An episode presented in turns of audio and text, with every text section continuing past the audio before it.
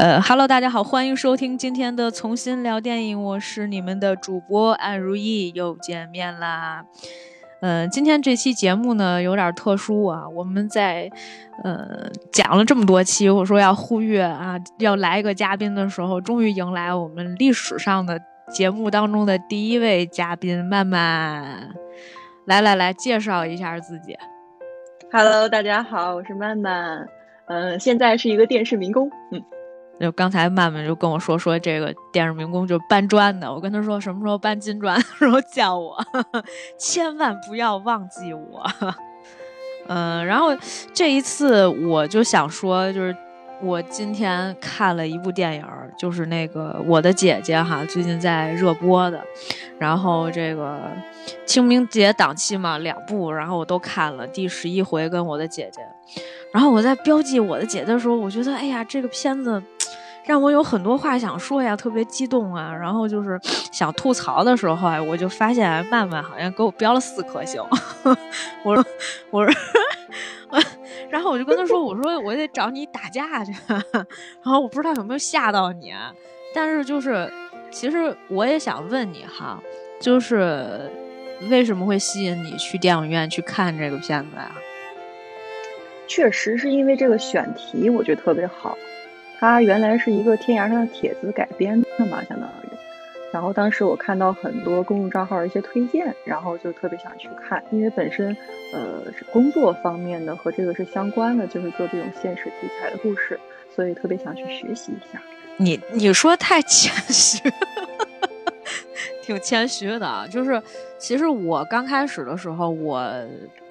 不不是特别想去看，就是因为我知道，就是我朋友的朋友，就我也认识，你们学校的，对我想起来是你们校友，然后就是也是一个，他算他算就是一个写小说的吧，他算是个作家，你知道吧？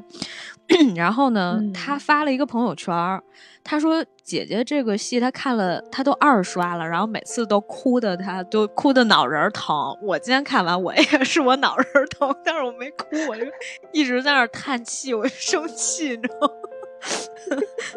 就所以我就探讨，因为这个片子现在评分还挺高的，虽然没有那个第十一回那个评分高，第十一回大概七点五左右吧，这片子现在七点二。”但是总体来说，已经算是就是上映的那种院线电影里面风评还不错的，而且就基本上没有人说不好，是吧？反正我周围人，嗯，有看的也不多，但是反正就基本上我看，没有很少有说不好的。就我这有有林评分，现在三十四个人看过，评分在六点七，我觉得已经可以了。你有听到什么负面评价吗？负面的负面评价，其实从我整个的观影体验来说。挺神奇的，就是我在看的时候呢，周边的女孩一直在哭，而当时我是一个非常迷离的状态，我就在看着他们哭，然后在想我是怎么了？你是那个，就是你是那个观众的观众，就观众也是演员，你在观察他们，就是你根本就不是在戏里，你看的是戏中戏，对吗？是的，其实一开始的时候是抱着一个学习的态度去的嘛。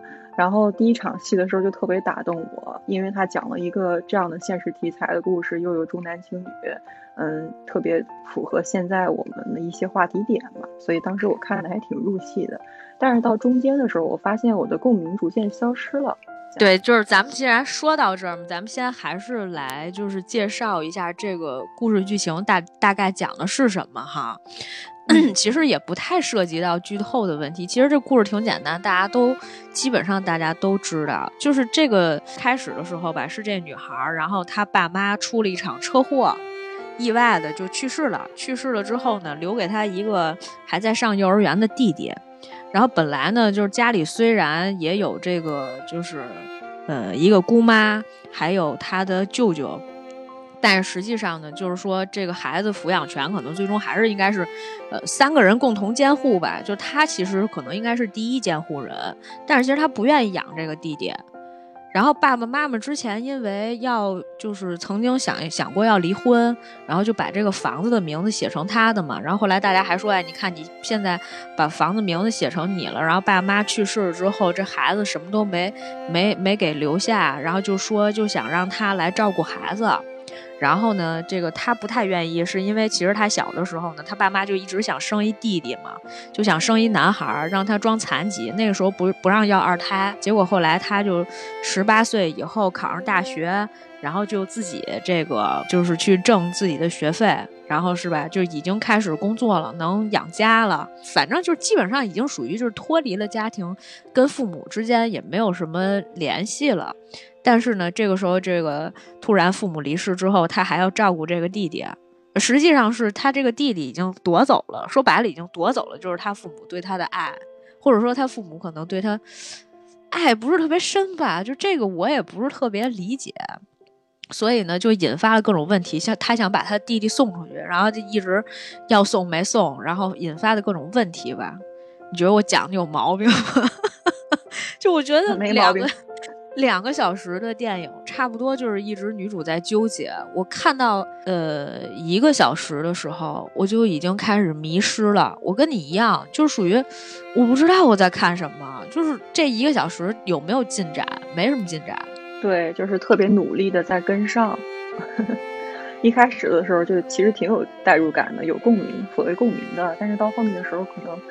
嗯，不知道是创作者的原因，还是本人个人状态的原因啊，反正就是有点跳戏，其实就是他没有让你真正有这种，反正我是没有什么太多代入感，是因为开始的时候，因为这个女主她可能有一些压力，就比如说这个家里面有一什么大伯，我不知道哪来大伯，后来这大伯就再也没出现过，对吧？就开始就说说那这孩子你不能不养，还说要打他吗？然后他小的时候就是各种有被，就是被打呀，然后就是他爸爸那个时候让他装残疾呀什么的，就是有一些这个闪回的片段。还有一个就是男朋友，他已经想好了跟男朋友一起去这个北京什么考考研究生，他要脱产，白了吧就是脱离自己原生家庭嘛。但其实他已经脱离了。从经济上来说，他已经脱离了，只是后面就是他，当他这个父母死了以后，他这个弟弟落在了他身上而已。然后这弟弟又是一熊孩子，他把这个熊孩子的人设立的挺倒是挺早的，就是刚开始的时候，两人在一块儿的时候，天天互动的时候，妈呀，这弟弟就恨不得把那他那脚放在姐姐这个电脑键盘上。就是这孩子有没有到那种程度？我觉得也不至于的。就是说，你接了一熊孩子，你接不接这问题？对，其实从观影的整个感受上来说，我我是一直相信那句话，就是电影其实不在荧幕之上，而在荧幕之下。就是，所以我每次去电影院看电影的时候，我都会观察周边的跟我一起看电影的人的反应，就我特别想知道他们是一种什么样的感受，还会有一种思考，就是我们平时经常探讨的一个问题，就是什么是同情和共鸣，什么是可怜。可能一开始我对这个女孩是有同情和共鸣的，就是觉得啊，她的她身上发生的事情也可能发生在我身上，将心比心，我在她这样的处境下会有一个什么样的反应？可能这是同情，但是这个电影告诉我，就是后面的我变成了可怜她的这种感觉，就是我和这个人物更加脱离了，就是我不知道你是一种什么样的观影的感受？我这不可怜。他可怜我不骂这戏了，就是张子枫其实演挺好的，不是因为张子枫我连三颗星都给不了。就说到这个观众反应这件事吧，我跟你一样，因为我们都会就是做一些这个写作类的这个工作、创作类的一些工作，所以就是你很清楚，你要知道观众对于每一个情节他有什么样反应。你说这问题其实挺现实的，就是你你旁边的观众如果在哭，那我肯定不能笑。我有过一个这样的反例，就是我们当时我跟我朋友去看那个《小时代》第四部的时候，然后那个当时就是后面女孩哭的都不行了，我跟我朋友就只能在那里偷偷的笑，因为我怕那个后排突然站起来打我俩，就是观影体验完全不一样。但是就是那个你是清楚的，就是你认为你的三观可能跟他们的是不一样的，也许他们就是呃一波这个很很新潮的这个九零后，或者是想起了自己什么这个童年那个青少年时期的一些伤痛的回忆吧，这我能理解。然后就是这部戏的时候是，呃，我旁边正好坐了俩小姐姐，我本来以为我我旁边应该没人呢，我就选了一挺靠后排的。我旁边有俩小姐姐，就是看到中段的时候也在吐槽，就说这在干嘛？她这里面不是还有一个情节吗？就这个女主有一个男朋友，她跟她那个男朋友定的说一块去北京，那男朋友感觉家里挺有钱的，那个房子什么的，你看他拍的那个，呃，景别呀，包括住那个小区啊什么的，都还。就都还挺好，挺不错，家里条件不错，然后还说什么，呃，这个房子也准备好了，打算让他结婚，然后他就，呃，敷衍了一下就过去了这事儿。就本来其实挺稳定的，就是你不知道他为什么非得要去北京，就他没有一个特别大的借口，而且父母又死了，他唯一现在就无非就是因为他弟弟。我我无法进入那个角色的状态，是因为我觉得。就挺好的，我不念书了。就哦，对对对，当然，它里面有一个设定，是因为他是一个护士。他说那个他本来想考北京，然后想当一个医生的，结果他爸妈给他改了他的那个志愿单子，想让他留在四川读大学，说就是当个护士。然后在在那个医院的时候还被人歧视，是吧？就这段也很刻意啊，也很刻意，我觉得。对，基本上就安排了一场戏，就是他跟一个。关系户嘛，关系户医生的一个对，嗯，哦，但是就是我不知道你有没有在意那段关系户的冲突的那一段戏哈，就他跟那个女孩大概有两场交锋的戏，一场是那个就是他打电话说那个那个女医生她那个剂量下错了嘛，就证明她的这个专业水准，对吧？然后那个女的就跟他有有一场这个面对面交锋，就感觉这女的歧视他，说你是一个护士，哎这么嚣张什么那种，是吧？就是说，就是说他是个护士嘛。然后他就说护士怎么了？一直追在他后面问护士怎么了？他觉得自己的这个职业整个受到了侮辱，就人格受到了侮辱。对，就是但是台词流于空白，就就就是这句没有，这句其实没有张力。如果是我的话，我会觉得嗯。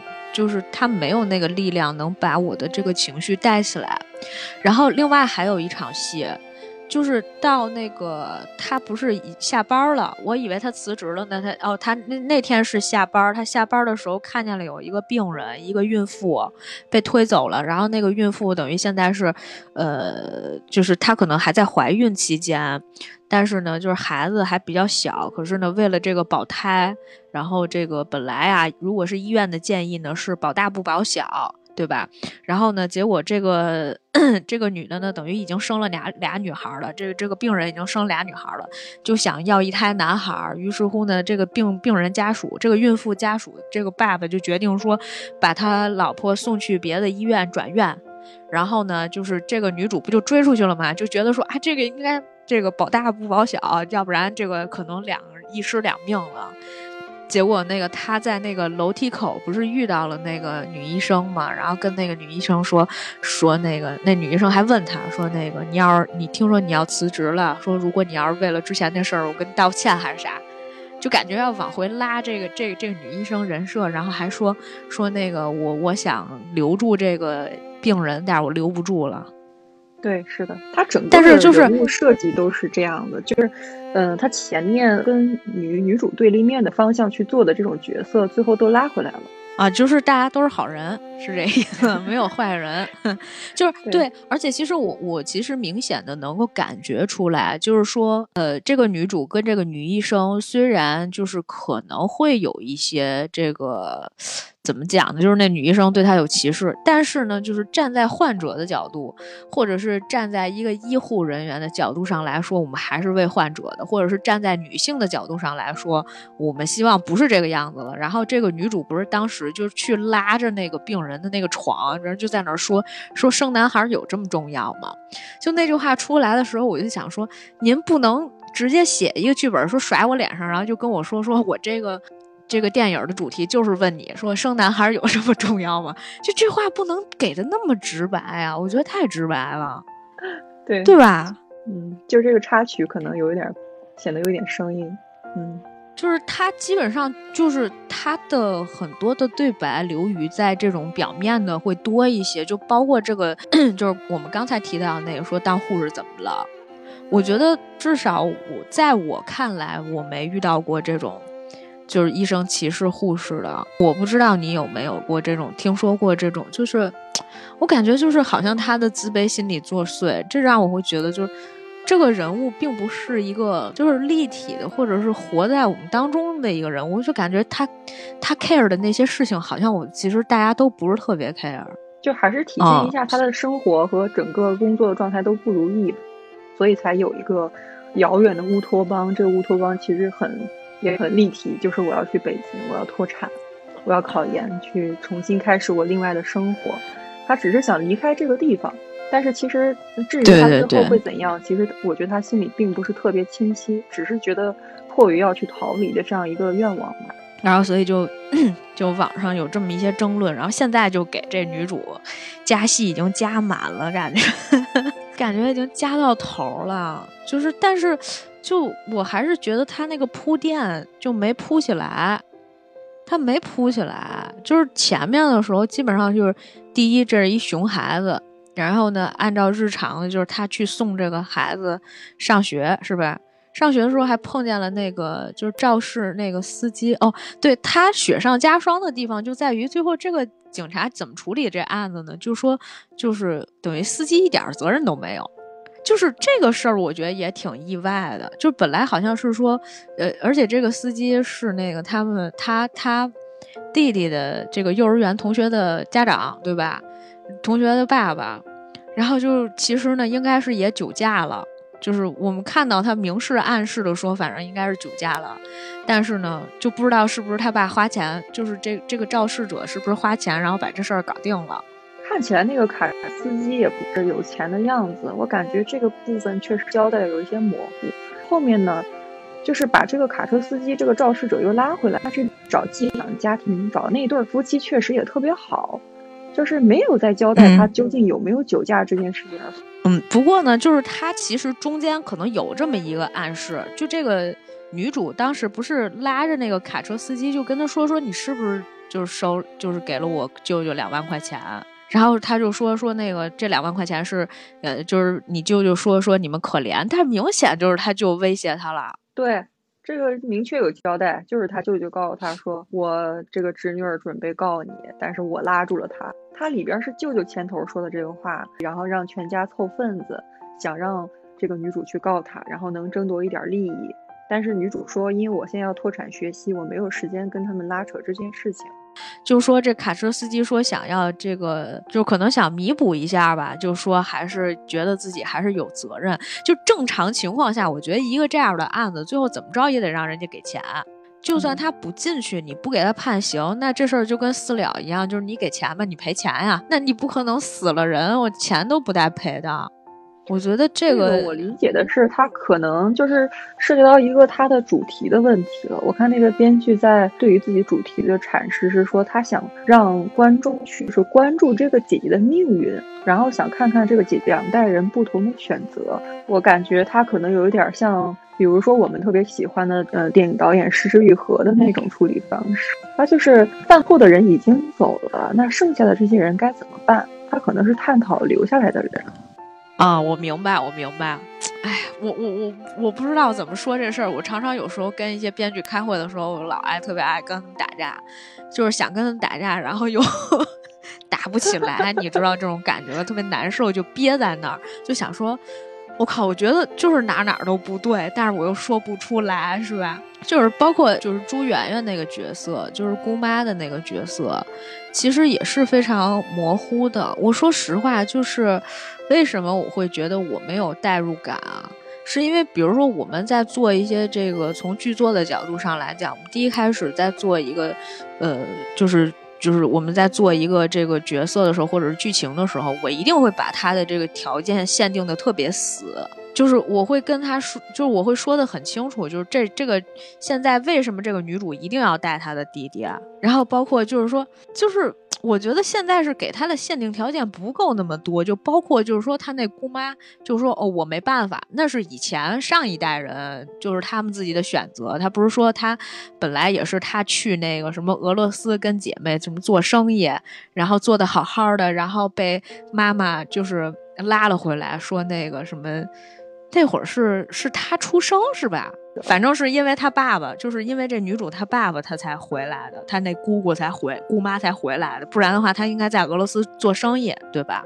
我就不懂，哎，他挣了钱就可以给家里面寄学费了，就可以给弟教弟弟了，就可以让甭管弟弟养谁，妈养谁，再生几个孩子。他不是去 做生意的，然后把他叫回来，说你别做生意，别发财，你跟你你得回来当保姆，开小卖店。这不是脑子有病吗？就这我也没，这我也没太懂。他要说他去俄罗斯求学的也行，这我能接受。好像就是为了他弟弟，反正牺牲了学业。本身他之前成绩很好的，可以去学外语的，但是没有成功。然后又凭借自己的头脑，本来可以在外面发财致富，可以个自己的事业的，结果也没有成功，都是因为有弟弟的出现，然后回来了。承担起了家庭的责任。对，然后，然后呢，就是这个女主听完她姑妈说这些以后，自己就哭了。就是这个哭的点，就我我当时也不懂，真的，我就。看到这儿，我已经满脸问号了。我心说，对啊，这个时候你应该就是作为一个正常的女性，你有自己想法，而且你小的时候还被爸妈经常打，就是为了让你装残疾，为了让他们再生个弟弟。他们也不是说特别疼你，你也离家这么多年，你听姑妈还为了你爸爸牺牲成这个样子，就原来奶奶那一辈就这样，就重男轻女，是吧？你这个时候情绪应该是什么？应该是愤怒，就是我不能这么干，我一定把儿弟弟送送出去。当然，我觉得就是，呃，我现在回想这一段哈，我回想这一段，我觉得我能理解的是什么呢？就是说。他应该是就是已经做决定了，可能之前他一直没有做决定，就是要不要把弟弟送出去或者怎么样，就是在讨公道也好呀，在纠结也好，反正他都纠结了一个多小时了。就是我前面也不知道他到底在在纠结什么，对吧？他本来已经定下来了，说特清楚，然后又问这问那个的，然后这弟弟又在那个她男朋友和什么未来公公婆面前突然叫妈。是吧？就是 他故意叫加加的那个笑点，这这这我都能接受。就他突然之间哭完了之后，就是去那个寺庙去，就是给给他爸妈还有他弟弟祈福点蜡烛去了。就这一段我整个接不上。就他那个。他不是当时就愤怒嘛，然后就出去了嘛。出去的时候他就哭，然后音乐特悲惨。然后他那个他那个就是姑妈就说了啥，说那个简单的那种俄语，就他以前自己学的那种。然后我这一段就完全不知道，我就完全不知道他在干嘛。哦，然后他不是当时姑妈说过这么一句话嘛，就是他不是有一个那个套娃嘛，我特别清楚那个镜头，那个镜头就是什么呢？他突然之间给了。套娃一个特写，然后那个 从那个虚焦变成了实的，对在那个套娃上，然后我就没懂，他俩有一段有一段关于套娃的对话，对吧？就是那女主坐在那儿跟姑妈说说你这个套娃为什么没有底儿，是吧？没有托儿，就是它最外边的那个最大的那个套娃，它没有底座了。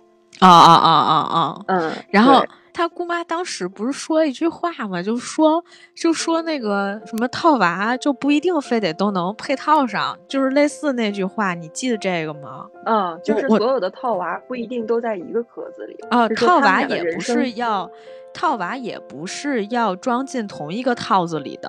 我特别记了这句话，然后当时我就一头雾水，我并不知道这句话是什么意思。就是我现在回想这件事情哈，有可能是什么呢？有可能是说，比如说你内心里面想要去实现的东西，或者是你的一些想法，它最后在表面上呈现出来，在你生活当中呈现出来的是不一样的。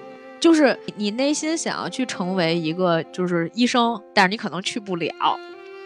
就是他那姑妈也是嘛，不是说，呃，想要去做生意，然后做不了；想要去学之前，在之前想要去上什么学，上大学，然后做不了。就是理想跟现实有差距，可能不一样。但是没关系，就我 我觉得他那个隐喻 可能是这样的，我们猜哈，我们猜这这个编剧怎么想的，因为我们常常要这样，就是我们要站在编剧的角度去替他自圆其说。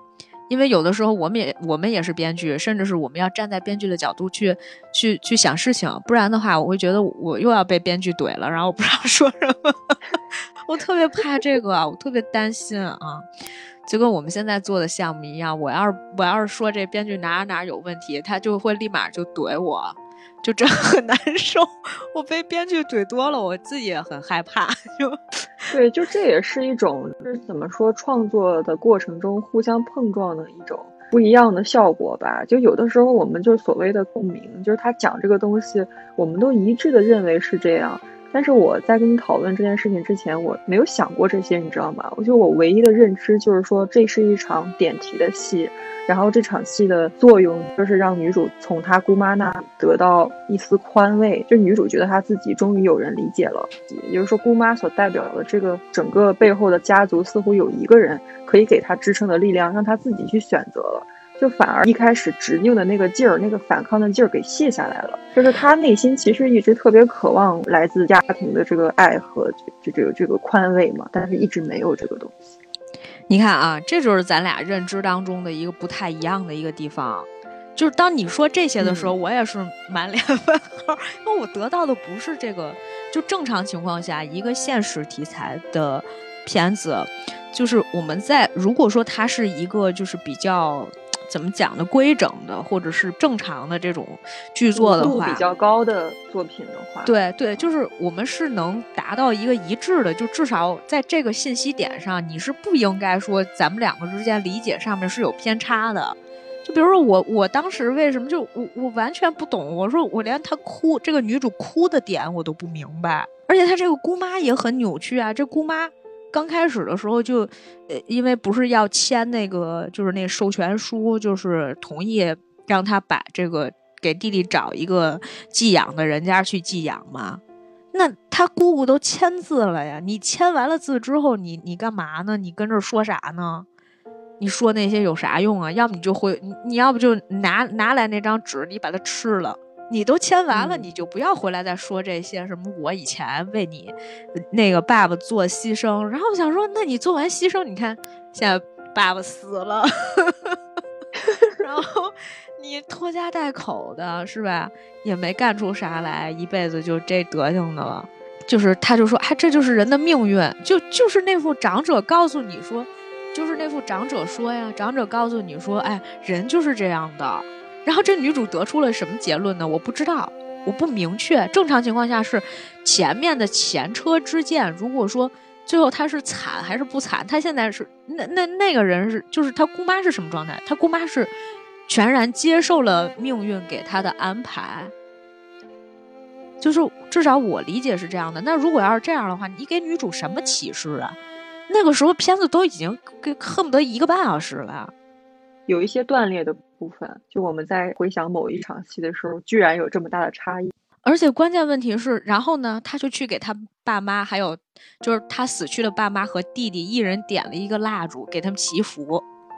然后这戏我就更不明白，你你加这儿干嘛呢？就我还看了一眼这个戏，竟然还有一个剪辑，就挂在那个。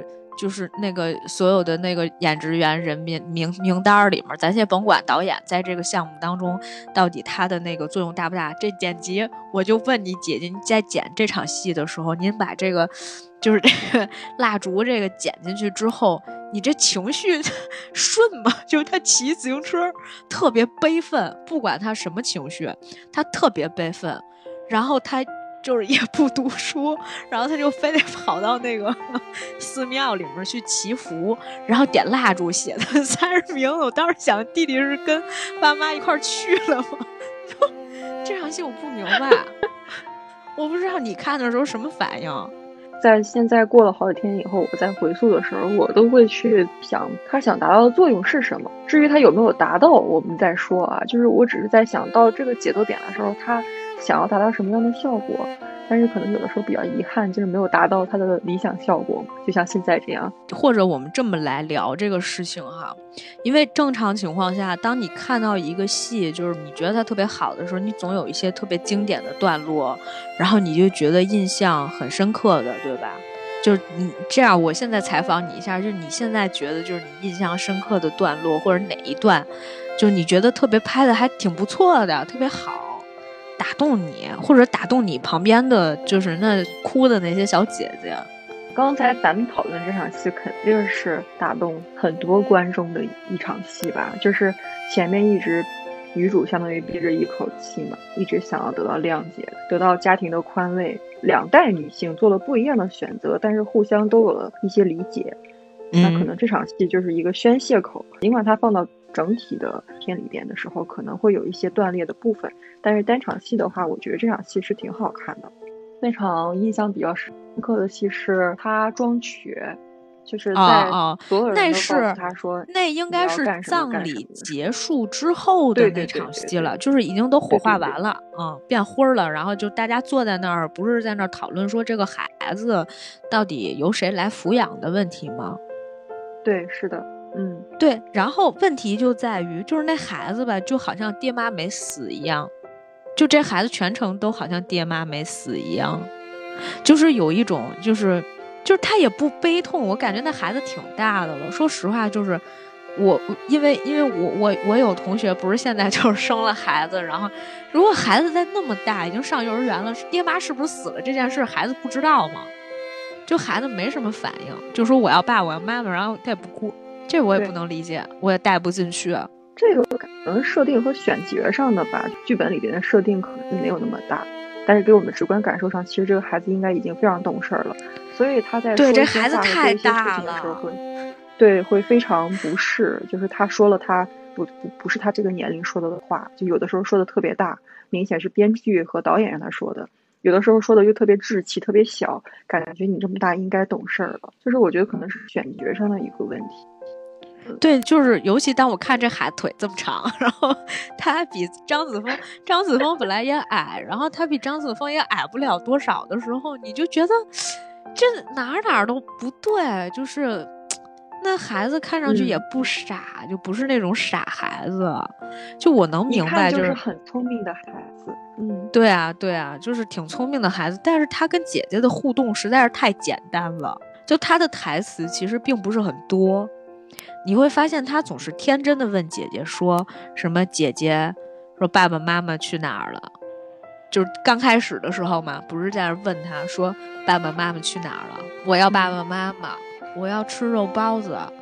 这些话当他说出来的时候，你就感觉是大人在想象孩子就是会说出来什么话，就就好像你说的，就是导演，我也有这种感觉，就是导演和编剧让孩子去这么去说的，对吧？我我们今天也聊到这话题了，就是那个天才少女，那是哪年的戏啊？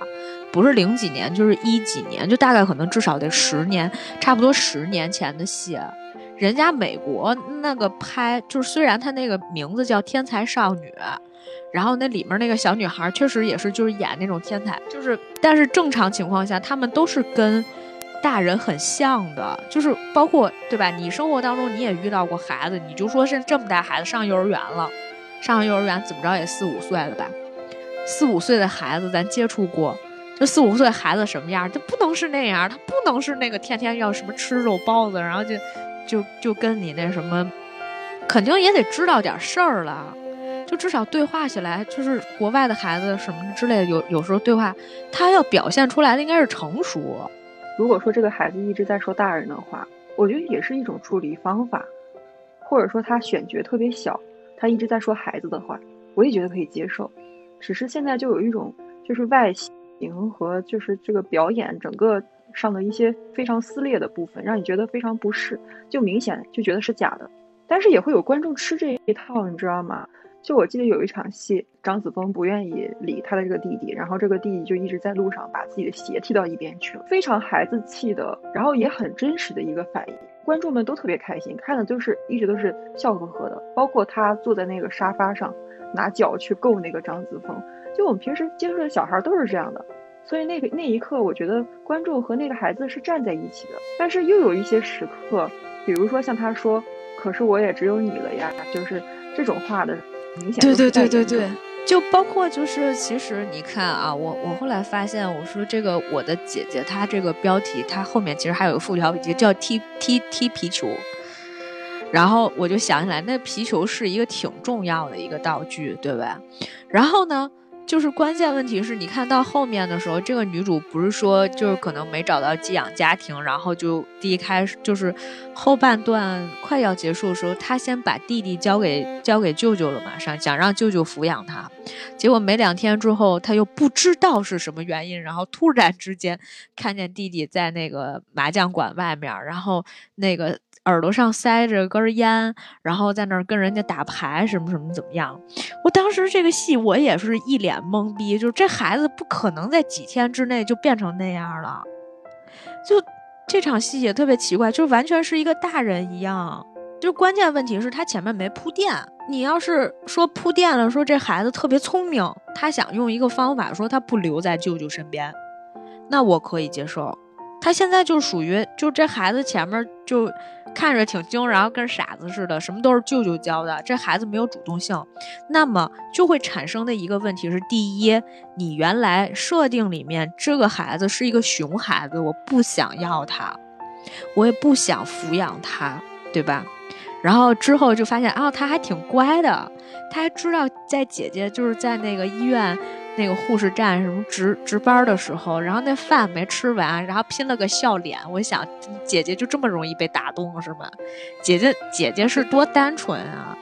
她如果说上学的时候就勤工俭学，自己交的学费上的大学，我跟你说，这人绝对没有这么简单的。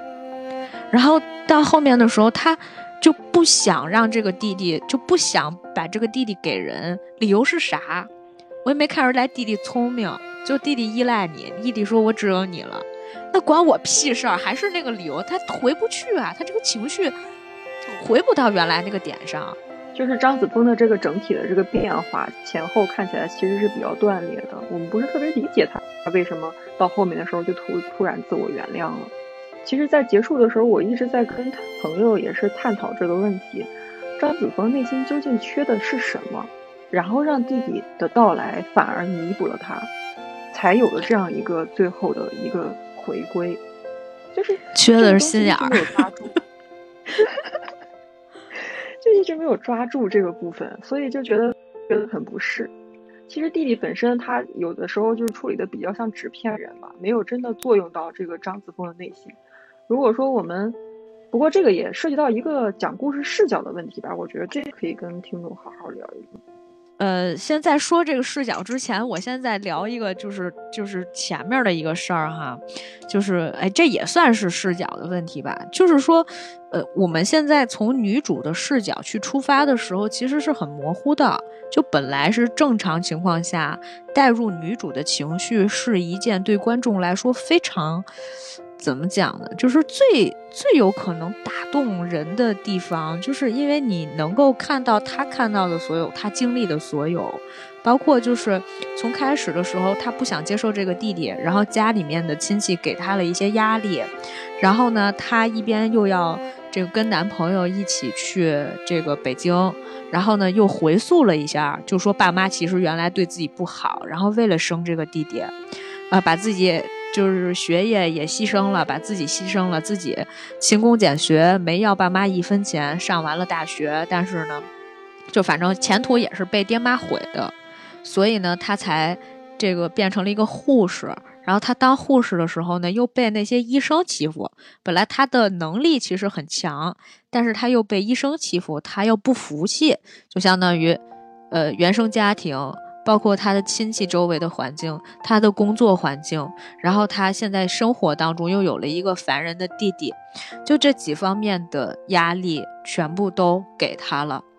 然后发生了一个啥事儿？发生了一个就是他有一天带弟弟去在地铁站，然后差点把弟弟扔掉了。他又有一些这个自责，他又觉得不应该这么做，因为弟弟很依赖他。弟弟说：“你去哪儿了？”他说：“我上了个厕所。”他想把弟弟扔掉，他没扔掉。就是，但是实际上，就是你从开始的时候你就没有感受到他亲情的那个部分。为什么是？就是，就是，如果我是一个正常，就正常情况下，女性都都可能会带入姐姐这个角色嘛。那如果比如说我十八的时候，然后我爸妈突然生了一个二胎，生了一个弟弟，然后就不管我。那我绝对就跟家里面基本上断绝关系了。我为什么要，我为什么要养一弟弟啊？弟弟又是一熊孩子，赶紧给他送走啊！因为就是我不是之前也跟你讲过嘛，就我曾经有过认识的一个朋友，然后就是他当时就是因为他是上。初中的时候还是啥时候，就反正他爸妈又生了一个二胎，生了个弟弟。然后等他高中毕业的时候呢，这是高二的时候吧，他爸妈就跟他说了，说那个你呢就别上大学了，说为了就是，呃弟弟能有学费，然后继续上学，说你就别上了，你就出去工作去吧，就开始要养弟弟。他应该也是南方的，他是浙江哪儿的呀？我不记得了。然后后来。他就为此就直接，当然他也是谈了个叛逆的恋爱，就直接离家出走了，然后去了佛山，再之后就跟家里面断绝关系了。然后后来就我跟他断断续续有联系吧，就有一年过年的时候大家打个招呼，然后我还跟他说，我说那个时候我不懂哈，那个时候我还年轻，不懂事，我就跟他说，我说哎，那你没有跟家里面联系一下吗？说不要回家看看吗？爸妈都要老了。然后他就骂了我一通，就是，他就跟我说我的事情你为什么来管？而且谁能说出来就这种就是，为什么一定让我回家看他们？他们找过我吗？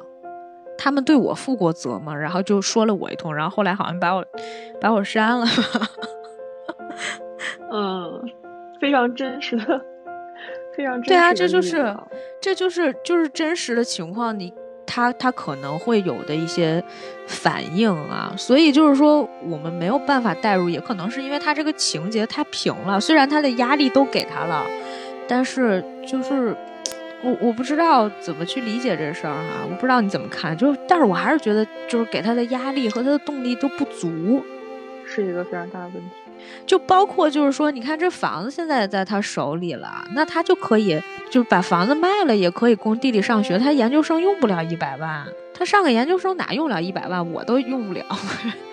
上研究生是花多少钱？他读 MBA 是吗？呃，就可能需要照顾他，是吧？就这是个问题，这确实是个问题。那就给钱呀，就给。给舅舅钱或者给姑妈钱，让他们帮着养就行了。该给学费给学费，该给生活费给生活费。他也尝试了给姑姑的话，姑姑自身难保，有一个躺在床上的丈夫，有有一个有点小太妹的一个女儿，整哦还有个表哥是呗？对，就是那个表哥。嗯，那姑妈应该也是生俩孩子，人家不也生俩孩子跟那儿养的吗？就 啊，对对，嗯。而这这这我就，对对对，这姑姑妈是挺自身难保的，然后就是，哎，反正就是这里面其实就是我就觉得问题还挺多。那男朋友有跟没有也没啥差别，就我不懂那男朋友是干嘛用的？家里也有钱，那房子也挺值钱的，嗯，就是别墅啥啥的，什么园儿是吧？男朋友处于一个叛徒吧，在他通往未来的一个路上。本来有一个跟自己互帮互助的这样一个人，然后这个人，嗯，说跑就跑了。那说明她年少无知啊！她她应该知道，就是她她男朋友跟她三观不合呀。对，所以所有的戏都作用在心理层面，可能又没有作用好。对，然后，然后，所以就是说，我们当时在讨论这个问题的时候，就是有想过，就是怎么能让它更合理一点嘛？就是 因为。因为特别讨厌，你知道吧？就是你你当编剧的时候，或者我我当编剧的时候，我们写故事的时候，最讨厌的就是别人说不，就是我们一定有一个方法能解决这个问题，你说 对吧？是吧？啊，就说就说不不行，是吧？咱俩都经，咱俩共同经历过这种事儿，就对方就跟你说说那个啊，我说这不行，就是你给我这些限定条件里面不可能解决这个大问题。就不可能让这个女主怎样怎样，就对方一定会说不可能，我们一定能想出来。我当时想说，那你想，所以就是当我们这一次遇到这个问题的时候，我也有跟就是曼曼，就是我们在探讨，对吧？就是说怎么才能够让这个故事能够更让它更真实一点？我们就觉得可以换一个角度去来展现它，就是。既然你的标题叫做“我的姐姐”，那就不应该从姐姐的视角来讲这故事，应该是从弟弟的视角讲这故事啊。就是，呃，我我我当时不是跟你讲说，我说那很简单，就是如果你用，呃，韩国电影的套路，就是应该是啥？这是一个成年的大小伙子，比如说王俊凯，是吧？就是长大了，意气风发，然后上了大学，跟同学怎么怎么样，然后就突然之间有一个女的，是吧？比他。大不了多少，或者是，呃，脾气比较怪异，然后呢，但是他就一直容忍这个女的。这这个女的是一个护士，这个女的怎么怎么样，就是跟同事关系也不好，什么什么，呃，这个脾气也不是很很好，脾气也很差，或者是有各种各样的这个毛病，然后又天天跟他吃住在一起什么的，他觉得这人是谁呀？结果发现是自己姐姐。然后再去回溯，就是说他姐姐当年对他做出了什么什么样的牺牲，就这样扒这个故事，那我觉得可能还有点感人。就是你会把这些情绪化的东西碎片掉，就它不是一个，呃，怎么讲？就是像现在我们这个故事吧，就说白了，它是一个从父母死后的一个，呃，就是往后倒的一个正序的这么一个故事。但是这个正序故事当中呢，就是。他的情节又没有办法让我们完全跟上这个女主的情绪，我觉得他从女主的情绪来讲，就是我牺牲了挺多的。那最后就是我我站在女主的角度，就是我得到了什么？包括那个最后大家不是一直在诟病的，就是他不是最后把这个弟弟已经送到寄养人他们家了吗？我觉得寄养人家里条件也不错，也挺好的。人就说，那你以后就放弃了他，就。就就不让他看他。我本来我当时有猜过会不会有这种情况，就是说啊，你把这弟弟给我们养了，就是说以后你都不要再见他了。我说见不见他的，怎么能怎么着呢？说你们就不要联系了，好，不要联系，让他签字。你记得签字那一段吗？就是他那个摄像机是那个，就是从那个 从那个合同视角 看了半天张子枫。就我不知道你你你作为一个编导，就是你看那段戏的时候，我也不知道你难受没有，我挺难受的。就是他不是那个要签那个合同嘛，然后他趴在那个合同上，就相当于，然后你是从那个合同视角看张子枫趴在那个合同上半天，他趴在那协议上半天，最后没签，没签之后带着弟弟跑了，然后就有就又把那五十万还是多少钱？对吧？至少得五十万吧，就是那银行卡留在了那个寄养人家里面。就大家觉得那个戏就是也是脑子抽风了。我我不知道你看那戏啥感觉？就是我一直在惦记那个钱。对，所有人都在惦记那个钱。就是这是一个呃，我觉得这是一个小 bug 吧。但是就是当时我就特别不明白他的那个情绪，然后两个人开始踢皮球，从这边踢到那边，就是理想什么什么怎么样的就。这故事不能这么讲呀！问题是太诡异了，太诡异了。嗯，我也看了那个编剧在回答那个记者问题的时候，他是其实是把它定义为一个开放式的结局。他觉得姐姐其实并没有做出最终的选择。不过给我们的这种观演感受，就是姐姐已经做出了自己的选择，就是放弃了她自己之前所追求的东西嘛，相当于把弟弟又接回来了。所以这个最后的这个结尾的处理，确实是有一些让人有歧义的部分啊。当当然，他的初衷就创作初衷是好的，就是我们肯定会认为，嗯，没有讲结局才是最好的结局，没有明确这个结局才是最好的结局，把最后的这一些故事让观众去完成，让让看完电影的这些人去完成。你发现就是，但是哎，不不不，但是你站在编剧的角度，我我现在可能是责编的角度，对不起，就是我觉得这完全就是编剧在自圆其说。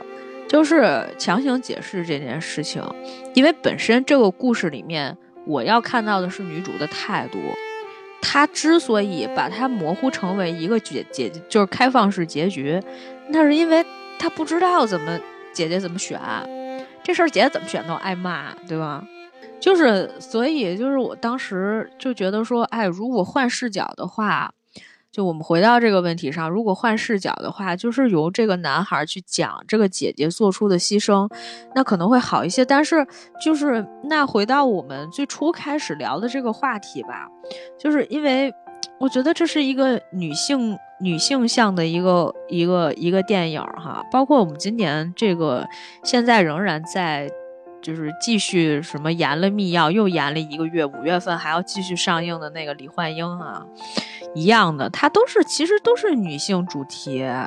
然后如果说从一个男性视角来讲的话，就很有可能会让女性观众有一些反感，会让女性观众觉得说，是不是因为你是就是相当于从一个男性视角去讲女性做出的牺牲，那是不是说就是想让我们继续做牺牲，就会不会有这种？这种可能有利有弊吧，而且还会有一种困扰的部分，就是如果处理不好的话，有点难办。是这种回溯的方式的话，那我们注定交代了姐姐若干年以后的结局。那这个结局究竟是一个什么样的结局？如果她当时放弃了很多东西，那就是姑姑的故事了，就变成了姑姑的故事。啊，我明白。那就再放一个别的角色，就是，呃，独立女性是什么样？就是你有一个对比嘛。你有一个对比放在那里就好了。就是我记得，就是这个这个编剧，他之前不是有一部戏是那个《相爱相亲》嘛？哎，是叫《相爱相亲》对吧？嗯，对。然后那个《相爱相亲》也是他拉了三个这个就是女性角色，就是从姥姥那一辈开始到妈妈到底下的那个女儿，对吧？然后你会发现这三个就是角色没有拉出差距感来。没有差距，没有对比，那你拉这仨干啥呢？对，主要是性格上的差异，就是做了性格上的差异，个人选择上的一些差异。就是这个是我们比较比较担心的一个话题，第一个问题哈，就是因为我我我觉得就是我们现在也在搞创作，搞创作的时候，你最担心的就是说你没有办法把你的角色差异化，尤其是你既然是要描写女性女性的。就是生存现状，又是一个现实题材，那你肯定是要把女性的这种呃不同的这个层次要拉出来。有人这么选，有人那么选，然后结局是什么？你不能说你现在选了一个啊有困境的女性是这样的，然后呢那个医生的那个女性对吧？那个 说她不好那个医生啊，因为家里关系硬。因为家里对她好，她的原生家庭 就是那样的，所以导致就是这姑娘挺好的。然后她的姑姑跟她是一样的原生家庭，就就让她照顾弟弟。然后还有那个，就咱们再多算一女性，就是那个，嗯，病医院里面那病人那个女的，就是被推走的时候，她本来自己不能生了，可能她一出生命危险了，然后病人家属非得让她生孩子，要要这个保大又保小，主要是为了保小，是不是？然后那女的说的啥？就是没关系，我还能生，就那那就是我们现在拉出来这这这几个女性角色，你就觉得没有层次感啊？那女性就是你又现实题材，那这女性现状是啥？对，这也是我现在看女性电影的一个非常大的一个顾虑和担忧，就担心所谓女性这个标签贴到电影前面以后，就反而会束缚这个创作者的一些想法。就他只是从女性的角度去想了，我们说女权其实不是女权，而是平权，大家都是平等嘛，人人平等嘛。但是当女性这些话放到电影的前面的时候，就会出现这样的问题，让人觉得这里面拼贴了很多女性的东西，但是它不称之为一个整体，或者说这些话题其实已经被大家讨论已经泛滥了，然后反而产生了一种不太好的一些反应。让观众会觉得啊，这个东西我听过了，就变成了一种缺乏新鲜感的东西了。这是我现在看这种电影的一个担忧，就是它的创新程度可能现在在逐渐走向一个怪圈吧。就我同意你的说法哈，首先这应该是我们现在提倡的应该是平权，所以呢，就是当很多这种女性呃话题的这个电影啊，或者是电视剧、影视剧作品出现的时候。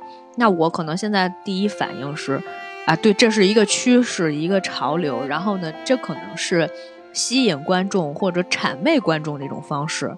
而且你有没有发现，其实最恐怖的点是什么呢？最恐怖的点在于，这真的是一个女性的编剧写出来的一个东西，但是她其实并没有平权的意识。她现在其实有些时候仍然是站在一个就是男权的社会背景，或者是这种思想，这种传统的就是那个白先勇老师经常讲传统的儒家思想的是吧？那个什么什么那个三从四德的那个角度去，就是他仍然是站在一个男权社会的角度去讲这件事情的，所以他本身他的根基是不足的。他讨论了他贴的热点话题是什么？就是女性在我们现在的这个生存环境里面所遇到的各种各样的困难，但是他其实没有破圈，或者是说突破这些困难的一些就是真实的就是。呃，真实的解决这个事情的一些方法，这个没有，我觉得这这是这才是可怕的地方，还是女性的编剧。对，我们只讲娜拉出走，就是娜拉出走以后就也不管了，就是哪怕不管了也行。但是现在经常是娜拉出走以后又转了一圈，看了看外面的世界，发现家里真好，又回来了。现在变成这样。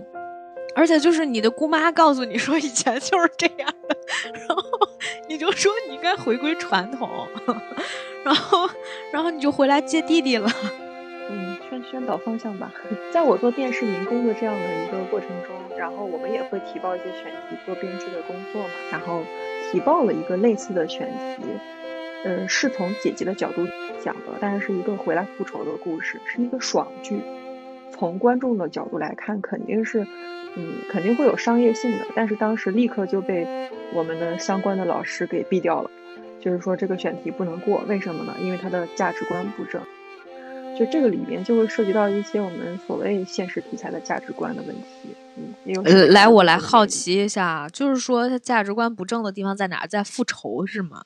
即使他回去要做一些各种各样的，呃，这种比较负面的，或者说站在自己角度的一些事情。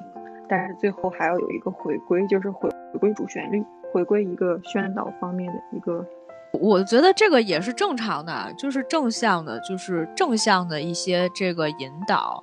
我们不能把它就是引向一个太过于负面的这么一个阶段，就是毕竟就是，呃，现在我觉得还是不是所有的观众都能够达到这种。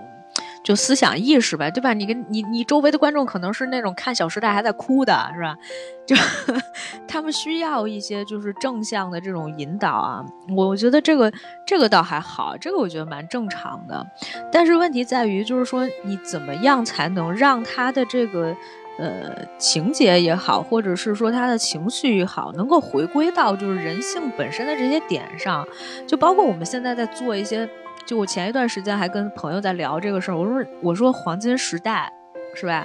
就是那个，那个那个那个谁，刘刘诗诗和和倪妮演的，就就他他也是一样的，就是说他在讲什么，就是呃社会主义姐妹情，在讲姐妹情，但他姐妹情讲的太刻意，他第一集的时候上来就好几场那个，就是那种 MV 一样的戏啊。就是两个人在校园里面，然后拉拉手，然后什么那个肩肩靠着肩，然后这个大学时代多开心什么之类的。我想我，咱不能这样演这个戏啊！即便你你卖的就是这个有一点点这个这个这个姐妹情的这种这种设定，但是你也不能上来给我一段 MV 啊！这是这是哪门子的这个艺术表现形式啊？我就没懂。我当时，当时我就把电视关了，没电视了。现在都电脑，我当时就把网页关了，看不下去了呀。对其实回归到主题上来说，其实我们还是希望能够呼吁大家去写更多女性向的一些戏，然后让她的这个价值观可能更正确一些。因为我我记得我之前就是有跟你探讨过，就包括我们节目里面也曾经介绍过很多类似的一些题材，就是国外的做的比较好的，一个是《女王的棋局》，还有一个就是那个什么那个产。产后调理院，就是那个戏，我不知道你你后来看了没有？就我们之前都聊过，对，就是它的题材其实并不是说多么新鲜，但是它第一呢是让观众产生一种共鸣，那第二呢就是它确实是站在女性角度去讲一些女性的困难，但同时呢，它又分了呃，就是这就是产后调理院至少是这样，就是它是有分了不同的层次，比如说有一些人是就是家里真的有钱的，有普通家庭的，然后孩子后来这个夭折了的。还有就是像女主这种就是中产的，是吧？她都其实她都做了描写，而且这些人就是在努力、很积极的面对，呃，生活。然后她也有就是自己的一个，最后她有一个出口吧，她有一个出口。然后这个其实我觉得我的姐姐，我最后还是就是很憋屈的一点是，她也没有讲说姐姐最后考没考那个研究生，是吧？就他没有出口。你甭管他是不是开放性结局，最最后姐姐怎么着了呀？就也不知道是吧？光踢皮球了，把把皮球甩给谁呢？留给观众了吧？对，你想让他去哪儿他就去哪儿，对吧？就其实这个才是我觉得，哎，我们在未来的日子里面可能更需要去。呃，再去考虑的一个问题，我们也希望能有更多更好的这个女性向的这个，不管是电影也好，影视剧节目也好，就是说她能够真正的站在这种，哎，哪怕就是女性的角度或者平权的角度，因为其实平权挺难的。说实话，就平权这个概念是非常非常难掌握的。你看那个，我说那个女王的棋局，它其实算是。后羿骑兵，后羿骑兵其实算是比较平权的一个剧集了，因为它是一个男性的男性作者写的小说，然后改成的这个影视剧，所以你会发现，他对于女性他并没有谄媚，而是他站在一个比较中立的一个。呃，这个视角去写的，因为那里面男的也挺强的，也挺厉害的。但是虽然他前期的时候，这个女的是被人歧视过，因为那个时候没有女的下下下国际象棋嘛，就大家都都都觉得就是女的没法参加比赛。然后后来结果到后面的时候，大家根本就没有性别的这种意识，去了就去了，去了就觉得哎呦，说你们美国 自由社会，他们天天宣宣扬的那种感觉的哈。虽然也不是真的，就是他就觉得说，哎，你们竟然有这个女棋手，还下的这么厉害，什么什么怎么样的，就完了，就不会刻意强调说哪哪走哪都是，哎呦，你看这是一女的，怎么怎么回事儿什么的，没有，人家就是充满自信、大方，走在街上是吧？跟老头下棋，跟小孩下棋，就大家都是一样的。没有差别，甚至是，而且就是你会看到他们中间就讲说，这个他们跟苏联下棋，前苏联的人下棋，然后他们之间会讲 teamwork，会讲说这一个棋手跟这个美国的棋手还是个女的在对抗的时候，他们也是就相当于是。甚至是说两个意识形态可能在做这种交锋一样，然后最后这个美国人可能就是以他们的智慧赢得了比赛，什么什么之类的哈。但是总体上来讲，它并没有那种就是太多的带入女性的这种色彩，或者是说呃太多的带入这种性别上的一些差异化的一些东西。而且它这里面还有一个什么宣导上，对，而且还有一个什么哈，就是那个我也觉得很。就是做的也很好的一点，就是其实这个女主她本身人生也是经历了很多大事的。她是在很小的时候，她妈就是她眼睁睁的跟她妈坐在一辆车上，她妈妈开车去找她爸爸，就说家里面很困难什么的，然后不就想让她爸收留他们俩吗？还是给他们钱？然后结果这个女主她爸爸就拒绝了，因为她爸爸已经跟别人组建了家庭，就相当于就是她本来就是看着她爸劈腿，然后跟别人。在一起什么什么之类的，然后之后他妈就开开车跟他一块儿，然后出车祸死了。死了之后，他就开始就进了孤儿院。进了孤儿院之后，就是这个人，就后来又被他那个母亲，他的养母领养了。养母领养了之后呢，又被他的养父抛弃了。就他俩都被养父抛弃了。然后那个时候又没有挣钱的方法，他跟他妈怎么着了呢？后来就是他参加比赛挣了点钱，俩人可美了，可高兴了。没有什么，哎呦，我缺了男人怎么怎么样？就是他没有对于女性的那种困境当中，就是他怎么痛苦啊，怎么痛不欲生，是吧？他不是天天做这样的阐释，而是说他其实有积极乐观的那一面，有任性的那一面。按说我的姐姐这个戏里面，这个主角也应该是那样的，就是他他有他的任性，有他的韧劲儿的那一面，但但是他现在完全没有，就基本上全都磨没了。你要是我们现在回来说，就是张子枫的演技啊，或者是说他的一些就是。呃，就比较突出的部分，那真的就是硬凹出来的演技。就是导演跟你说，你这样积情绪，可能就是这样，就是他得体会这个东西啊，他他体会不出来，可能都。对，不过张子枫的演技还是比较出色的，我现在很期待他后面的作品。就所以，我其实还是推荐大家也可以，就是如果你不愿意去买这电影票啊，就包括曼曼你，我觉得你可以看一下第十一回，真的。就虽然他那个戏其实挺戏剧化的，就是他很舞台剧感觉，然后很多台词就是就是刻意的那种很装，有些装哈。但是那里面春夏演了一个角色，这次春夏一点都不丧，就是这也是九五后这一批小花里面，就是他俩就最近都有戏。张子枫今年一年至少有四部到五部戏，这这这就非常可怕，我觉得这样不太好，就是对他来说有点消耗，你知道吧？然后就是春夏在里面演一个就是舞台剧上面的一个女演员，她每天就是因为这个她是真实案例改编的嘛，就是这个舞台剧，但是这个舞台剧这但是这个真实的这个案件呢，它有一些转折，就是她她这个角色每天都在变，就到底这个角色是怎么死的，以及他在死之前他怎么想的，他演这个戏他每天都在琢琢磨，他琢磨不透他就演不好，你知道吧？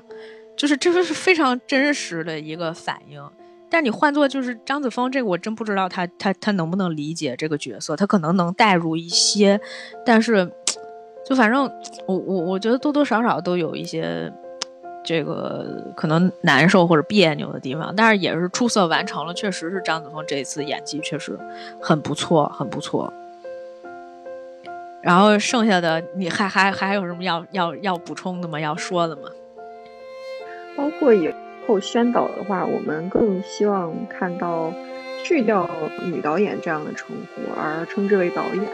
我相信也是很多女导演自己心里的一些内心话吧。就跟女司机一样。对对对，所以我我觉得从各方面大家都可以进行一些努力吧。作为女性，我们也共勉吧。希望就是能有更好的作品出来，然后同时呢，就是也在各自的岗位上面能够将来能够发光发热吧，搬个金砖什么的，好吧？